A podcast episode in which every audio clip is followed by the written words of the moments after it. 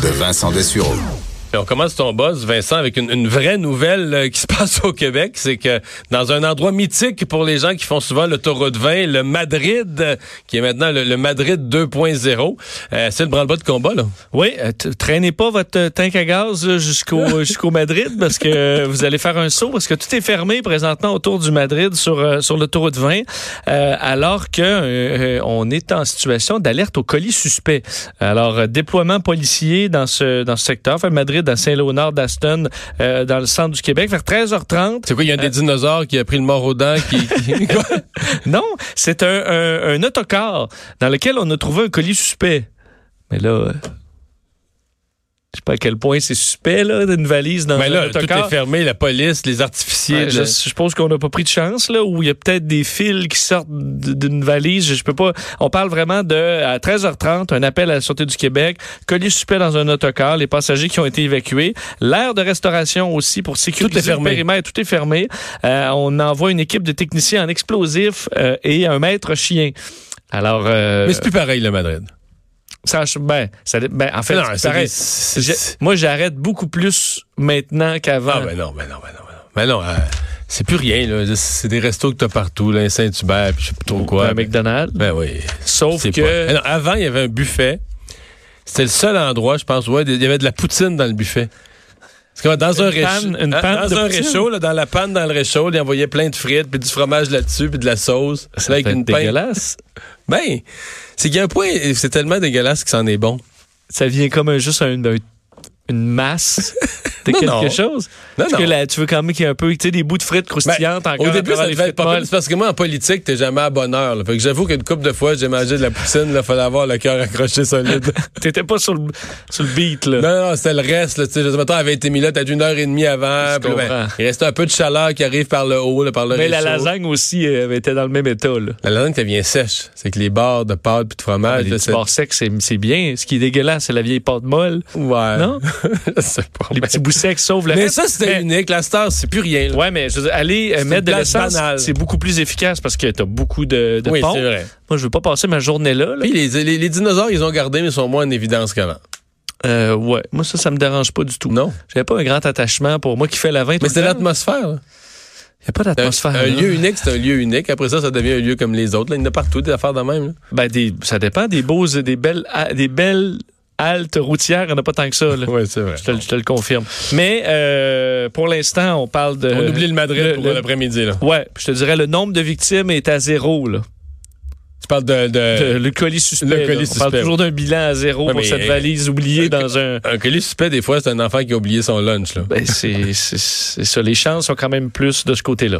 Euh, piratage gênant pour les douaniers américains. Ouais, euh, peut-être euh, qu'on voit des cas de piratage, heureusement, qui sont sans trop de gravité, mais qui nous permettent d'avoir une réflexion sur attention, la prochaine fois, ça pourrait être vraiment dangereux.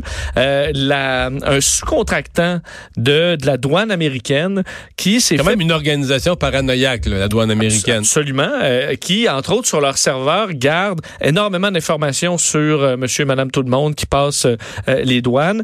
Un sous-contractant s'est fait pirater une base de données dans, lequel on retrouve, dans laquelle on retrouve des milliers de photos, entre autres, de, de plaques d'immatriculation de gens qui ont passé la frontière et des photos de voyageurs qui traversaient la frontière. Tu te fais prendre en photo, là, des fois, Mhm. par les systèmes. Ce sont ces, ces photos-là. On parle de euh, au moins, en fait, un peu moins de 100 000 voyageurs qui auraient vu leurs photos être compromises dans cette, ce cas de piratage. Et ce qu'on comprend, c'est que là, c'est double faille. C'est que, d'un, le sous-contractant avait aucunement le droit de télécharger ces, euh, Ok, donc ces lui, il était pas supposé informations. avoir ça. Il n'était pas supposé d'avoir accès à cette base de données, puis encore moins supposé se faire pirater pour que des pirates obtiennent toutes ces données-là. Heureusement, euh, ça contient pas de euh, numéro de passeport ou d'informations qui permettraient d'identifier les personnes sur les photos. Euh, mais c'est vraiment une, disons, c'est une faille sérieuse dans la mesure où on s'en va de plus en plus vers des, euh, des scanners biométriques, donc des façons de passer qui seront sur nos informations personnelles et, physiques. La reconnaissance faciale euh, en est une autre, alors que ces bases de données-là soient piratables, ou du moins qu'on soit qu'il y ait du laxisme carrément dans ce que les sous- sous-contractants peuvent faire, ben, il y a des inquiétudes. Mais heureusement, quand il y a des alertes comme ça, ça permet de renforcer les, les, les, les moyens Ouais. de défense avant qu'il y ait vraiment des informations critiques. Alors, sachez peut-être que votre photo, si vous êtes allé en Floride, euh, est euh, dans les mains de pirates, mais ça, vous en mettez déjà plein sur Facebook de vos photos, alors. pas si grave. Euh, tu vas nous apprendre un nouveau mot, là, je le sens. Oui, euh, Un chronotype. chronotype. Mais non seulement un, mais deux chronotypes. Deux nouveaux deux chronotypes. nouveaux chronotypes. Parce qu'il y en avait deux chronotypes euh, connus. Euh, Mais qu'est-ce que chronotype? Parce que chrono, c'est temps, là. Chronos, c'est Ouais. temps. Type, type de temps. ouais, type en fait, c'est est-ce que tu es une personne de matin ou de soir? Ah, moi, je suis une personne. Ben là, ça, c'est le drame de ma vie, là. C'est t'es Moi, je suis totalement une personne de soir, puis depuis 9 ans, 10 ans, je me lève totalement tôt le matin, très tôt le matin. Fait que. Bon, les- les- pour décrire la personne de soir, t'es supposé avoir Quand j'étais à l'université, un devoir de maths, je le commençais à minuit, là. Puis je le faisais plus vite. puis ça allait- complètement l'inverse, Ça allait bien, puis. Moi, je me levais à 5 heures pour étudier. Puis le soir, tu m'oublies, là. Incapable de lire un livre. euh, Le cerveau part partout. Je suis trop fatigué. là, salut, bonjour, t'es correct avec ça, là? Absolument. Alors que moi, je suis toujours à l'envers Mais de ça mon- dépend, parce que, moi, mettons, un matin, puis se lever à 2h20, C'est plus le matin, lever, c'est c'est plus le matin, là. C'est la nuit. Ça, y a pas Mais personne moi, je, type. moi, je vis en dehors de mon chronotype. Oui, Absolument. Mais ça dépend parce que peut-être que tu, n'es pas directement sur ton bon chronotype. Parce qu'avant, donc, pour décrire là, comment on décrit une personne de matin, c'est que la personne se réveille, a de l'énergie rapidement, est alerte et le niveau d'énergie va en tout le long Puis soirée. Vous avez plus de jus. on l'oublie. Plus de jus. La personne de soir va se- avoir de la misère à se réveiller et va tranquillement prendre le beat toute la journée et le soir, c'est le pic de l'énergie. Euh, mais dans une étude... Le à- pic du pic, là, Oui. c'est quand tu penses à aller te coucher. Moi, mettons, je sais pas, 10 h je me lève, je me lève tôt. Ah, 10h20. Pour que j'aille me coucher. Puis là, ça, a plus- le monde. Là. Ah, là, ça n'a plus de bon sens, là. Là, je commence à écrire sur une chronique du lendemain, j'ai des idées, je pense toujours, je me faire juste un petit paragraphe, me partir, j'en écris sept. Tout marche, tout part, tout ça. Le soir, si je pense à aller me coucher, là, c'est infini, là. Des C'est projets. plat, de- tu vas avoir de la misère à dormir.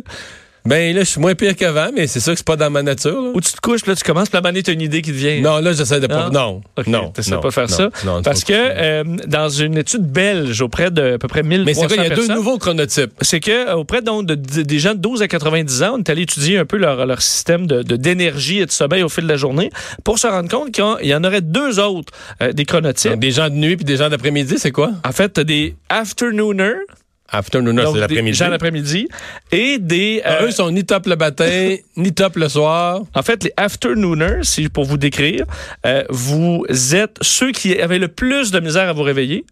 Donc, c'est ceux qui sont le plus endormis le matin, vont commencer à se réveiller vers 11 heures, là, commencer à être alerte. OK. Ensuite, vont être euh, au niveau optimal de leur forme entre 11 et 5 heures. Donc, vraiment des gens de jour, que le matin sont pas efficaces, le soir sont pas efficaces, mais dans les heures de travail, mettons 11 à 5, c'est votre pic, puis ensuite vous redevenez fatigué pour la soirée. Et les autres, on les appelle les nappers ou les siesteux, parce que c'est le, le chronotype qui fait qu'on a vraiment plus le goût de faire des siestes que les autres, et c'est probablement le mien. C'est que ces gens-là se réveillent très alertes le matin. Ça, je pense que c'est le mien. Jusqu'à 11 heures. À 11 heures, il y a une baisse. Ben là, la baisse pourrait signifier euh, un petit dodo, là. Un petit dodo. là, T'as vraiment le goût de dormir. Et euh, ça revient, par contre, à, à vers 3 heures l'après-midi. Euh, et là, on, Un autre. on est reparti jusqu'en soirée. Alors, t'as vraiment t'es avant midi et soirée, mais c'est l'après-midi qui est plus tough. Donc, si on résume les gens de matin, les gens d'après-midi, les gens de soir, les gens de sieste. Exactement. En français, j'ai tout remis en français. Exactement. Alors, c'est comme ça. Et c'est Mais c'est pas fou. indifféremment du genre. Mais là, mais les chercheurs qui disent ça Oui. reconnaissent que c'est c'est intrinsèque. Je veux dire que si t'es comme ça, ça.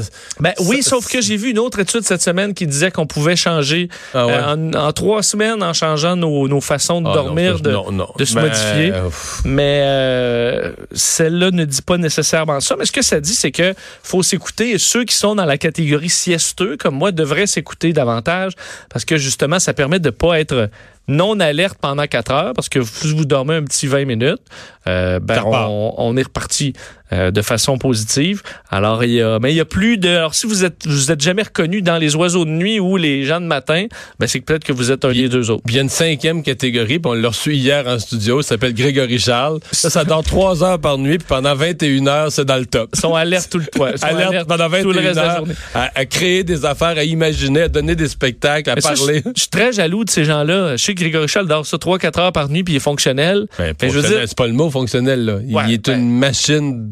Mais Pendant- imagine à la fin de sa vie, admettons que tu sauves toi 3-4 heures par nuit. Là. De sommeil, mais est-ce que Ben, non, mais combien d'années tu as de plus de vie?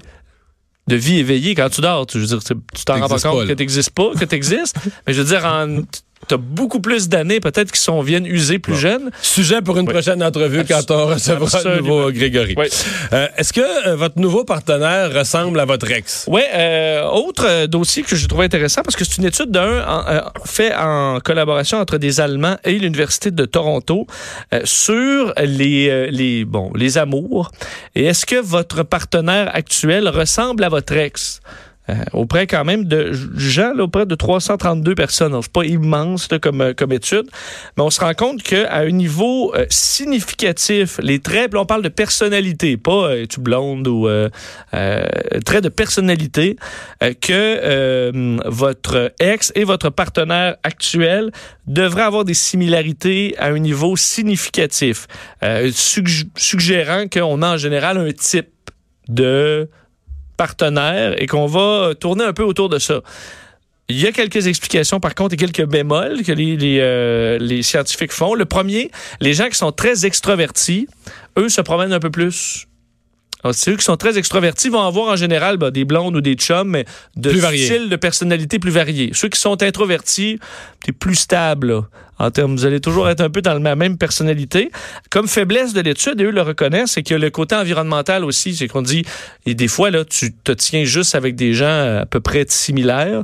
Si t'es dans un milieu de vie très précis, euh, classe sociale très précise, euh, tu fais un sport, ou tu sais, ça se peut que les gens que tu rencontres, ce soit à peu près Ouais. des gens Puis tu finis par euh, tomber en amour avec quelqu'un que tu as rencontré, là. Exact. Et l'autre point que celui que j'ai trouvé intéressant, c'est que, admettons que tu passes trois ans avec euh, une, partenaire, ben avec ce style de personnalité-là, tu acquiers des, des skills ou des, des, Ah, des, talents, aptitudes, des pour, aptitudes. pour gérer ses défauts, pour... Exactement, Ouais. ou pour séduire, ou pour tu sais, tu sais, tu connais déjà un peu ce style-là et la personne, donc tu es déjà habile. Alors en séduction, après, si tu retrouves le même style de fille ou de gars, ben tu as déjà une longueur d'avance. Alors ça facilite de La retomber dans la même affaire parce que vous avez déjà les, euh, les capacités pour. Hey, tu nous as parlé beaucoup de la série euh, Tchernobyl. Euh, la, la- la nouvelle du jour, c'est que le tourisme euh, dans cette région dévastée, il faut le dire, mais le tourisme est tout à coup en augmentation. Oui, et j'avais déjà voulu aller voir, moi, visiter Pripyat, la ville, une des villes les plus affectées, là, fermée depuis, depuis 1986, après Il y les a encore une zone, oui, il y a sûrement une zone qu'on peut pas visiter, on peut pas aller. Là. Absolument, mais c'est des zones plus précises. Je vais te- d'ailleurs t'en t'en dire quelques-unes. Mais je voulais aller visiter ça il y a plusieurs années, peut-être une dizaine d'années, parce que ça m'intéressait ce dossier-là. Et euh, je m'étais informé un peu. J'avais été surpris de voir qu'il y avait déjà des tours d'organiser. Évidemment, tu peux pas aller juste te promener là euh, comme tu veux pour camper. Là, c'est des tours en général euh, qui sont euh, qui sont guidés, là, petit autobus et tout ça. Ils vont te faire visiter les endroits. Mais là, depuis la sortie de cette série qui a été euh, extrêmement populaire à la grandeur du monde, on parle d'un boom là, au niveau du tourisme et des activités qui sont guidées là-bas.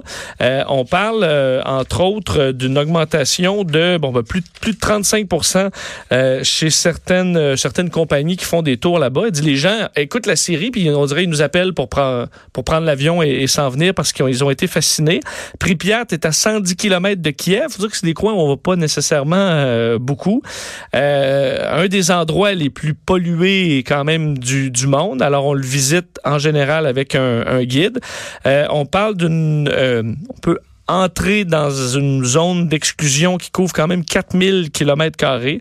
Euh, certains endroits, par contre, entre autres le parc de véhicules, euh, de véhicules abandonnés, tous les véhicules qui ont servi à, à transporter des, euh, des matériaux radioactifs ou à aller euh, nettoyer les rues, on a mis ça dans un grand champ. Ce coin-là, on peut pas y aller, mais dans d'autres coins, euh, c'est possible. Et c'est un peu, euh, oui, c'est un peu lugubre, mais tu sais, se retrouver dans une ville qui a pas bougé dans le temps depuis.